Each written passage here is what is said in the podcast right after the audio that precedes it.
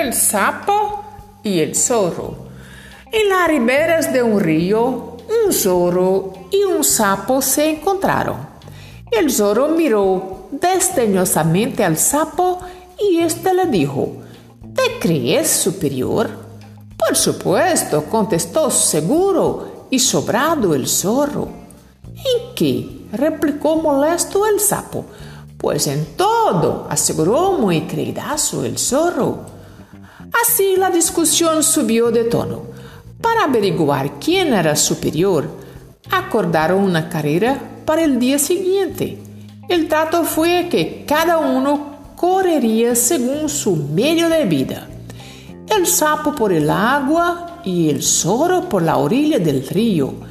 Empezó la carrera. El zorro, seguro de que el sapo, con sus lentos saltos, se habría quedado atrás, gritó: ¡Sapo! ¿Qué, zorro? respondió a su lado el batracio. Sorprendido, el zorro siguió corriendo más rápido y volvió a llamar: ¡Sapo! ¡Zorro! replicó enérgico el sapo, y así muchas veces hasta que el zorro, muy cansado, apenas pudo gritar: ¡Sapo! ¡Zorro! gritó fuerte el anfibio. Unos metros más, el zorro, casi desfalleciente, con voz inaudible pronunció: ¡Sapo! ¡Zorro! Con fuerte y triunfante gritó.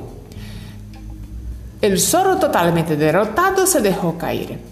Pero lo que el zorro no pudo ver es que el sapo se había puesto de acuerdo con sus otros hermanos y muchos estuvieron al lado largo del río contestando cada vez al soberbio peludo.